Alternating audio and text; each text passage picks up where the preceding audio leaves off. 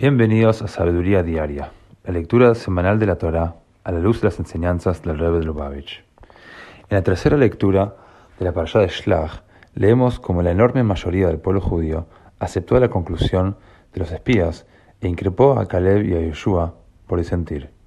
Puesto que el pueblo había demostrado carecer de la fe en Dios que hacía falta para lograr conquistar la tierra de Israel y vivir allí, Dios informó a Moshe esa generación debía morir en el desierto.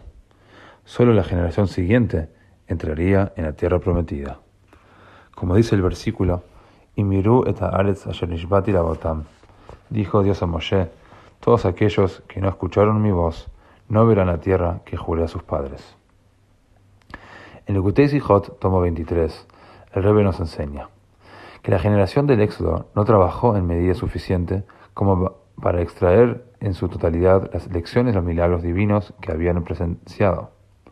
Por tal razón, quedaron sujetos a su mentalidad de esclavos, ya que presumían que la realidad es esclava a las leyes de la naturaleza y que Dios no quiere ni puede suprimirlas a voluntad.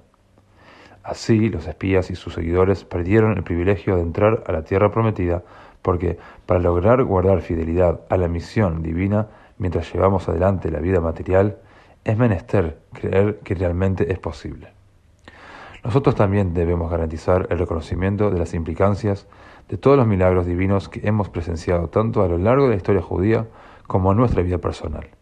Recién entonces estaremos en condiciones de cumplir con la misión divina de convertir el mundo en una morada para Dios, en cuyo mérito, liderados por el Mashiach, viviremos en la redención final el regreso milagroso a la tierra prometida.